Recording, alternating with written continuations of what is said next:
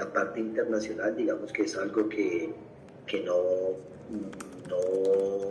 tenemos nosotros así planteando como unas grandes conexiones, sino lográndolo y planteándolo hacer con la infraestructura que tenemos a partir de nuestros aviones